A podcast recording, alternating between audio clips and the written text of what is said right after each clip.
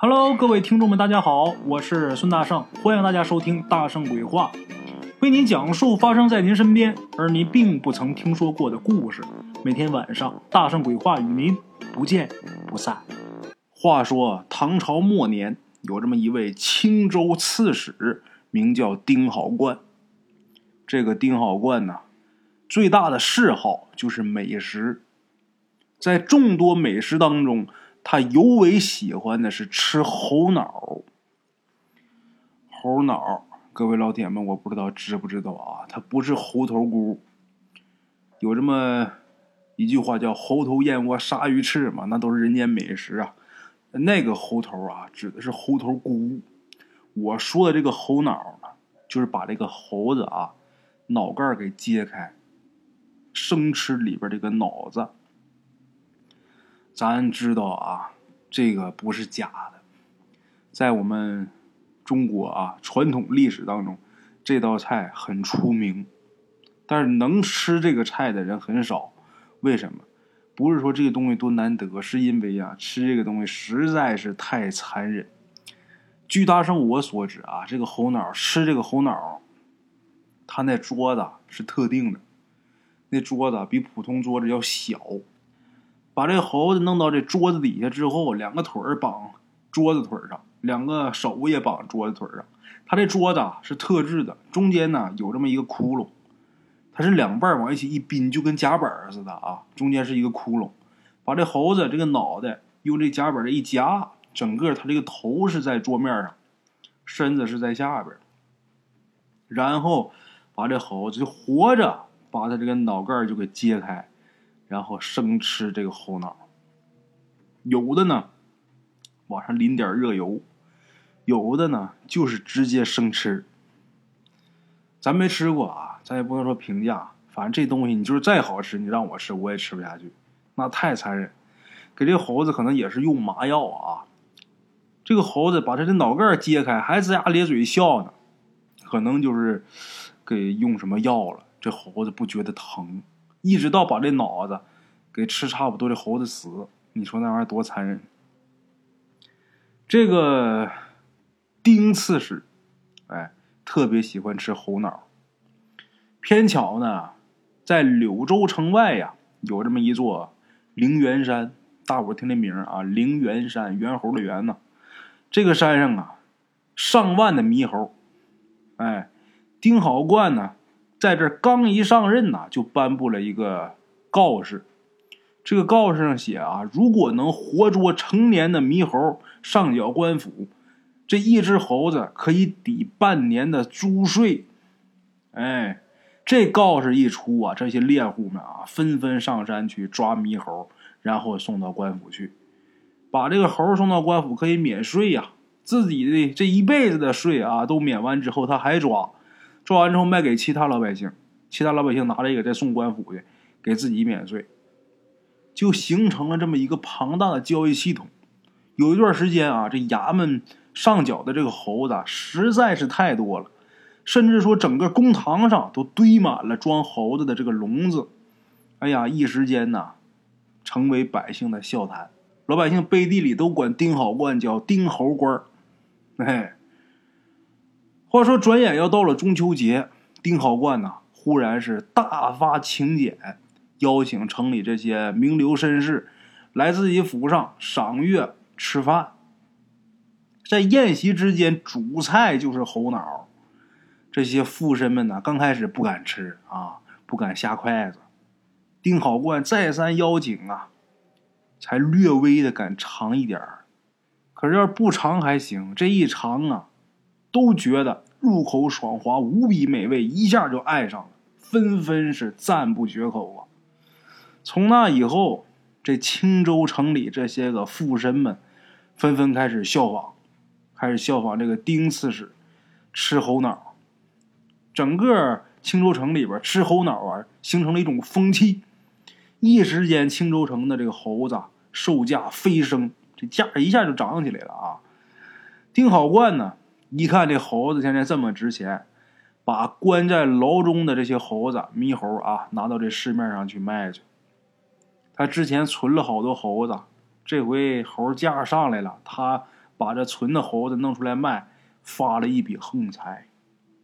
就这样过了两年多，灵元山的这些猴子数量锐减，几乎就绝迹了。这些猎户们呐，经常是两三个月呀都抓不着一只猴子。丁好冠呢，为此是大发雷霆，严令猎户每三个月啊至少上缴一只猴子。如果说不能按时完成任务，轻则杖责打板子，重则下狱。这把这些猎户愁的呀，没有办法，只能是冒险呐，上这。峭壁峻岭去抓猴子去，坠崖身亡的事是屡见不鲜。话说有这么一天，差役来报说有一个姓张的猎户带了一只猴子前来交差。这丁好冠高兴啊，乐坏了。这会儿这猴子价钱啊，那比之前那高不定多少倍了。丁好冠很开心，赶紧传这姓张的猎户上堂。这姓张的猎户一上堂啊。这个丁好冠傻眼了，怎么的呢？是一个妙龄女子。哎，这姑娘啊，牵着一只幼猴，款步上前，到这个大堂上就跪下了，就说呀：“民女张小妹儿叩见刺史大人。”丁好冠就很奇怪啊，就说：“你一个弱女子，你也能登山抓猴子吗？”张小妹儿说：“回禀大人，这个猴子是我哥张阿大抓的。”他为了抓猴子，在山上守了数日，中了风寒，无法面见大人，这才叫民女前来缴猴。丁好冠一见这猴子，身形瘦小，显然这猴子没长成，没成年，皱皱眉头：“呃，你这猴子太小，不合规格啊。但是呢，念你哥卧病在床，本大人就再宽限你一个月。”到时候如果不能捉得大猴，本官绝不宽容。张小妹儿呢，点头说：“是大人。”说完之后啊，张小妹儿说：“这灵元山上的猴子逐渐稀少，很难抓。这些天呢，我哥哥在山中苦待，突然间触动灵机，想出一种捉猴子的机关，画成图纸，还请大人过目。”丁好冠一听。这高兴了啊，来劲儿了！来，你拿过来我看看。这张小妹呢，从怀中就拿出一卷纸，走到大人面前，把这纸啊递上去。纸递上去之后，丁好冠打开一看啊，这张纸上是空空如也，一片空白。一看这纸上全是空白的，这丁好冠就心想不妙。然后只听这张小妹儿啊一声厉喝：“哥，我给你报仇了！”说着话，这姑娘打袖子当中抻出一柄匕首，对着丁好冠就刺过去。丁好冠赶紧侧身让过，就听“呲”的一声，这匕首是刺破官服，插着皮肉就过去了，没伤着他。哎。这个时候，衙役一看，我的妈呀，这个来一个荆轲刺秦的啊！这等于是张小妹刺丁刺史啊！来吧，这些衙役一哄而上，把张小妹是按倒在地。丁好冠惊魂未定，一拍惊堂木：“大胆张小妹你受何人指使？快快招来！”张小妹咬牙切齿的就说：“你害得我家破人亡。”我只恨不能吃你肉喝你血呀！今天我行刺不行，我落你手上了，我只求速死。怎么回事啊？原来这张小妹儿打小就父母双亡，他哥张阿大靠打猎一手把他给养大的。张小妹儿在家呀，干一些逢喜将做的事儿，日子呢，呃，一哥哥一妹妹就这么将就着过。后来这个陵园山上猴子。逐渐开始少，张阿大呢，好几个月没抓着猴子，被这个丁好冠重则五十大板，回家之后卧床不起。眼看啊，这期限又要到了，张阿大没办法，只能是带伤进山，在山上找了五天呐，才抓这么一只小猴。张阿大满心欢喜，没成想下山途中失足掉下山涧，不幸身亡。跟张阿大一起上山的还有另外一个猎人，这个猎人帮着张小妹儿把他哥生前打的这只猴子给带回来了，同时带回张小妹儿他哥的死讯。张小妹儿含泪带着这只幸免遇难的幼猴前来刺杀丁好冠，为兄报仇。丁好冠弄明白之后大怒，啊，命手下人把张小妹打的是死去活来，然后关进死牢。回府之后，丁好冠发现自己这个手臂上啊，有那么一道浅浅的血痕，就他这匕首啊，扎的时候不没扎着他吗？但是啊，给划了那么一道印儿，就是很浅的一道痕迹。这个丁好冠也没当回事儿，草草的包扎一下。可是万万没想到，到了半夜的时候，他忽然觉得头晕目眩啊，整条胳膊慢慢就肿起来了。这时候他才意识到，他这个匕首上啊，那姑娘那匕首上有毒，涂了毒药的。丁好冠赶紧命人去找城里的名医叶天士。这叶天士医术高明，来了之后看看他这伤口，又把那匕首找来。眼看一番，面露难色。这叶天士说：“呀，大人所中的毒啊，在下从来没见过，实在是无能为力呀。大人呐，您不如去盘问一下下毒之人。”说完之后，叶天士是拂袖而去。这句话留的倒是挺好的，哎，当真是一语惊醒梦中人。丁好冠呢，赶紧命人把张小妹儿从狱中放出。把张小妹儿放出来之后，殷勤款待，而且许诺：你只要交出解药，就放你走，而且以千金相接。没成想，张小妹冷冷一笑。张小妹说：“呀，千金如果能买得一条性命，那我哥的命，我到哪儿去买？那些屈死在狱中的猎户，他们的命，问谁去要？”说完这句话之后啊，任凭怎么威逼利诱、严刑拷打，张小妹始终是一言不发。丁好冠想从他这拿解药是不可能了，只能是派人四处去张贴医榜。就这样熬了三天，三天之后，丁好冠全身都肿了，出气多，进气少，人眼看着就要不行了。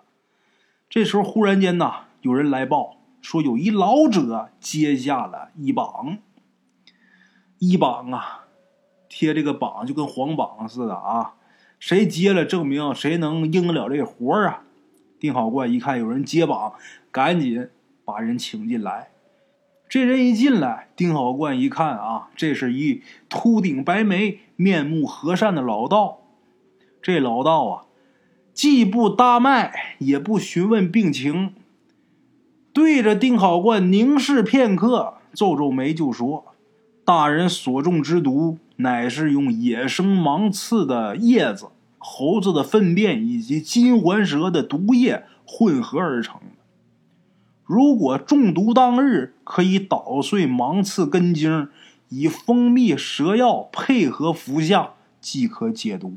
可如今呢，拖的时间太久，恐怕呀，不好医治。”丁考官一听啊，挣扎着就说：“老先生，如果您能就得下官性命，下官愿以一半的家产相赠。”这道士呵呵一笑，道士说：“啊，贫道乃是化外之人，钱财于我就如浮云。呃，但是啊，贫道有一事相求，还望大人先行答应。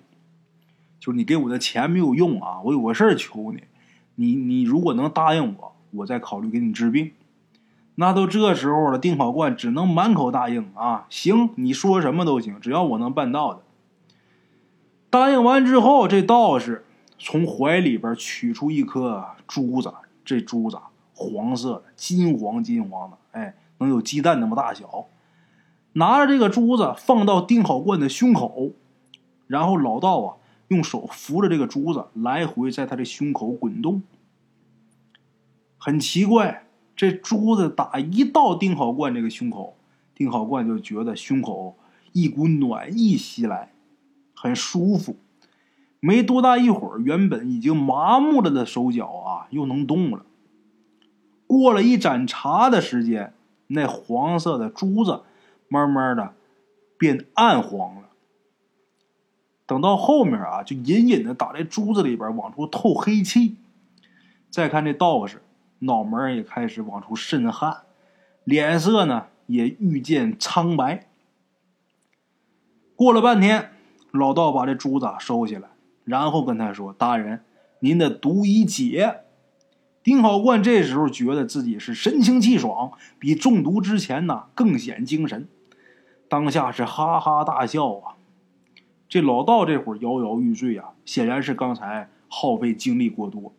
丁好冠呢，赶紧是命人扶着老道士到客房休息，一直到晚上，这老道啊才重新走出房间，来到大堂见丁好冠。见丁好冠的时候，跟丁好冠先施礼，然后道士说啊，自己呢道号白猿，原是原来的猿啊，道号白猿，柳州人士，年轻的时候呢四处游历，遇上了奇人异事，学了一些奇门异术。如今呢，年纪大了，就想回老家安度晚年。没成想回柳州就看到了一榜。这个丁好冠跟这老道白猿老道啊，两人寒暄过后呢，白猿转入正题：“大人，既然您病已痊愈，贫道有一事相求。”丁好冠赶紧说：“啊，道长请讲。”白猿道人说：“呀，贫道听人说起过大人中毒的缘由。哎，那张小妹儿啊，虽然行事鲁莽，但也不失为贞烈之人。冤家易解不易结，还请大人将那张小妹儿放了吧。”这道士啊，原来有这个要求。丁好冠呢，很吃惊，但是没办法啊，他就是不愿意放。他事先已经答应人家了，他答应人家在先呐。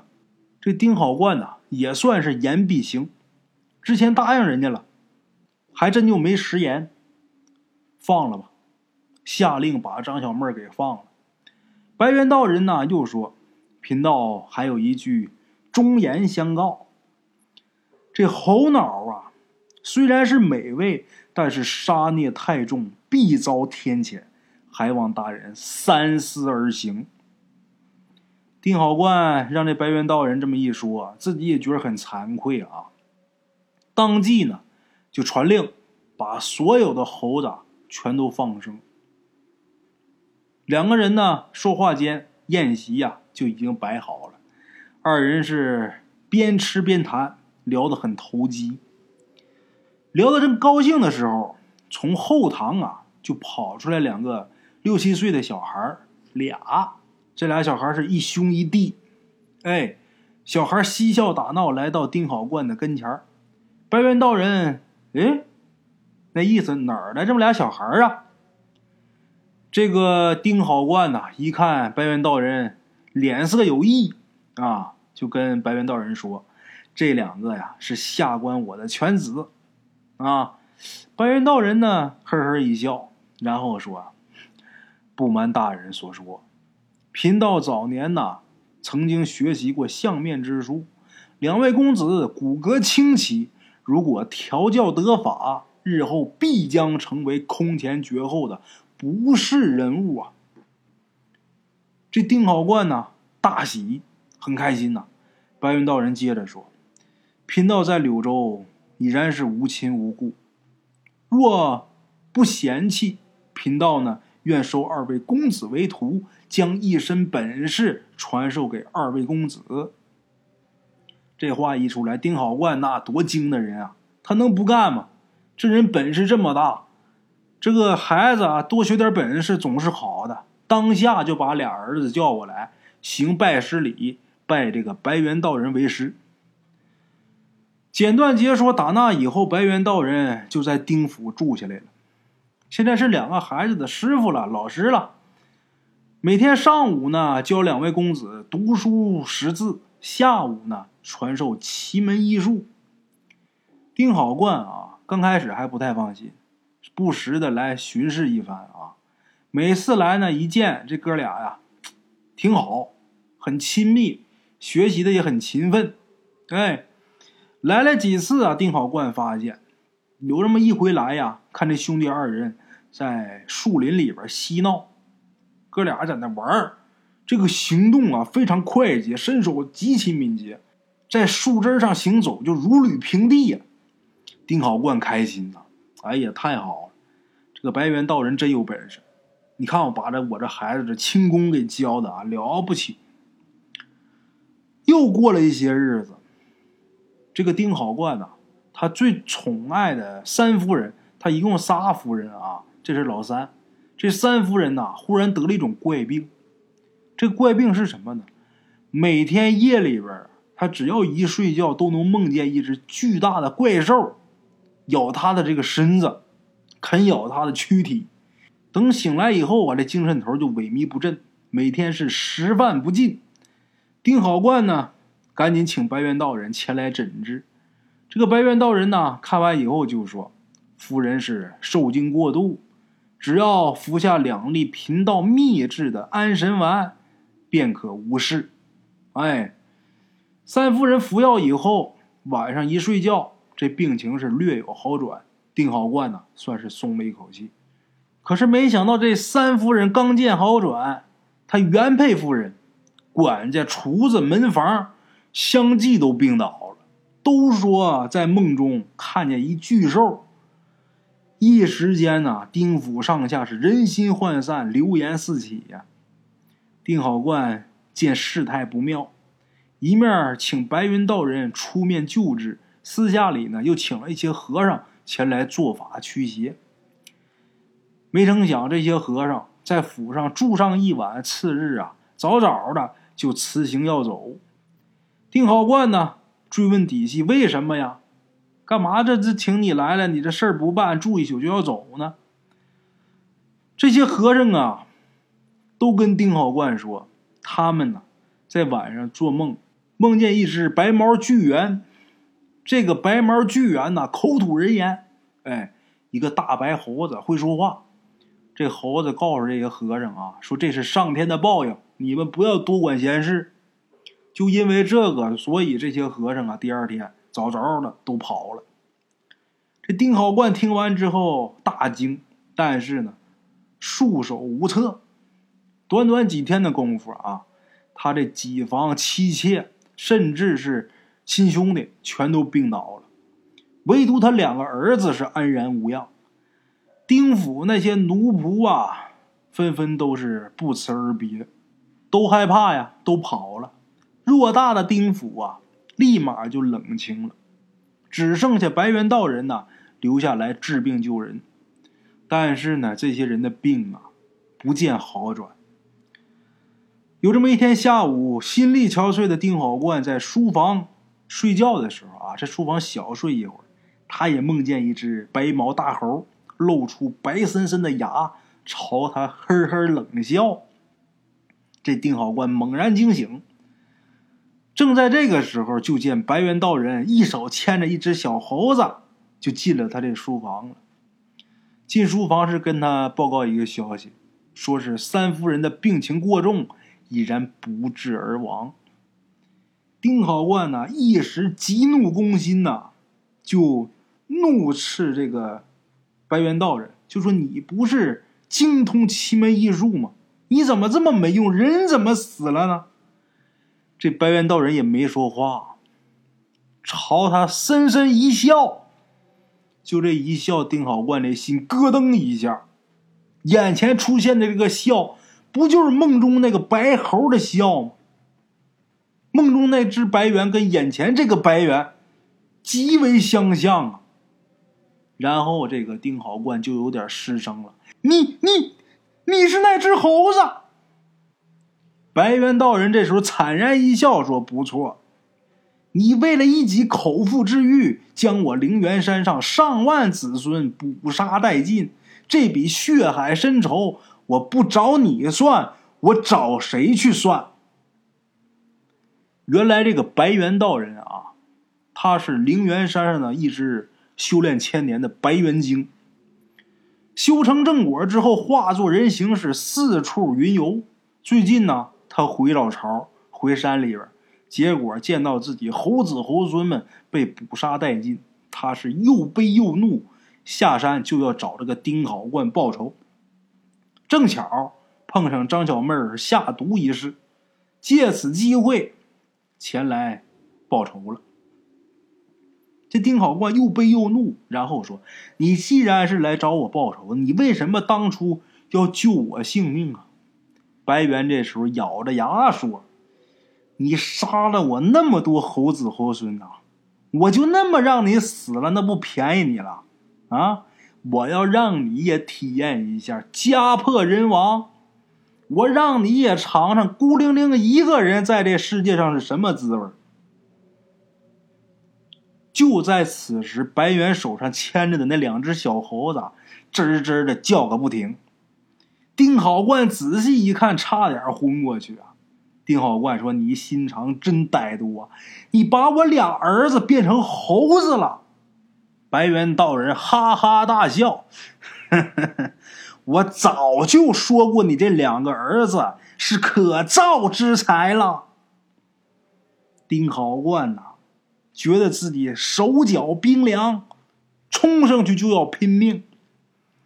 可是这白猿对他轻轻吹了一口气，丁好冠顿时觉得全身僵硬，动弹不了，眼睁睁的看着白猿大笑三声，牵着两个小猴子的手是飘然。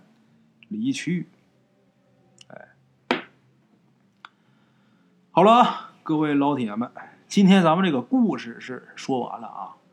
说到这个吃这些个动物，吃野生动物，包括这个吃狗肉啊，吃鸟啊，啊打鸟啊，打抓蛇吃蛇，对这个事儿啊，大圣我有一定的看法。像我，我不是说我宣传我自己有多么善良，不要杀生啊这些，我不是在说这些，我倒是希望大伙不要杀生。我为什么啊？希望大伙不要杀生？其实我是有我自己理由的，我不是说讲我们要心怀善念如何如何的，这个事儿分怎么讲。咱说实在的啊，各位老铁们，如果说放在以前，放在旧社会的时候。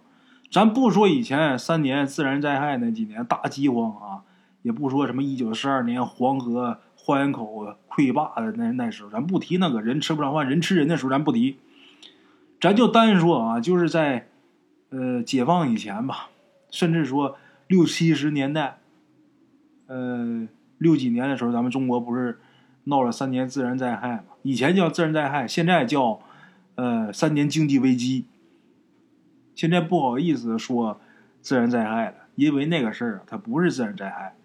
那几年是风调雨顺，基本上造成饥荒的原因，就像刘少奇所说的“三分天灾，七分人祸”。其实三分天灾啊，这么说都给毛泽东留面子了啊。其实那就是一场人祸，导致好多人吃不上饭。你说就那个时候啊，你如果跟他讲讲，哎呀，不能吃狗肉，不道德。你不能吃麻雀呀！你不道德，你破坏生态环境。你要跟那时候那个人说这话，那大嘴巴能扇死你。为啥？人他妈饭都吃不上，都要饿死了。那家里边孩子啊，大眼瞪小眼上地里边去吃葱、吃蒜、吃草，他妈顶饿。你说，那如果说家里边有条狗死了，谁能舍得就埋了呀？那肯定得给皮儿扒了给炖了。换我，我也得那么干。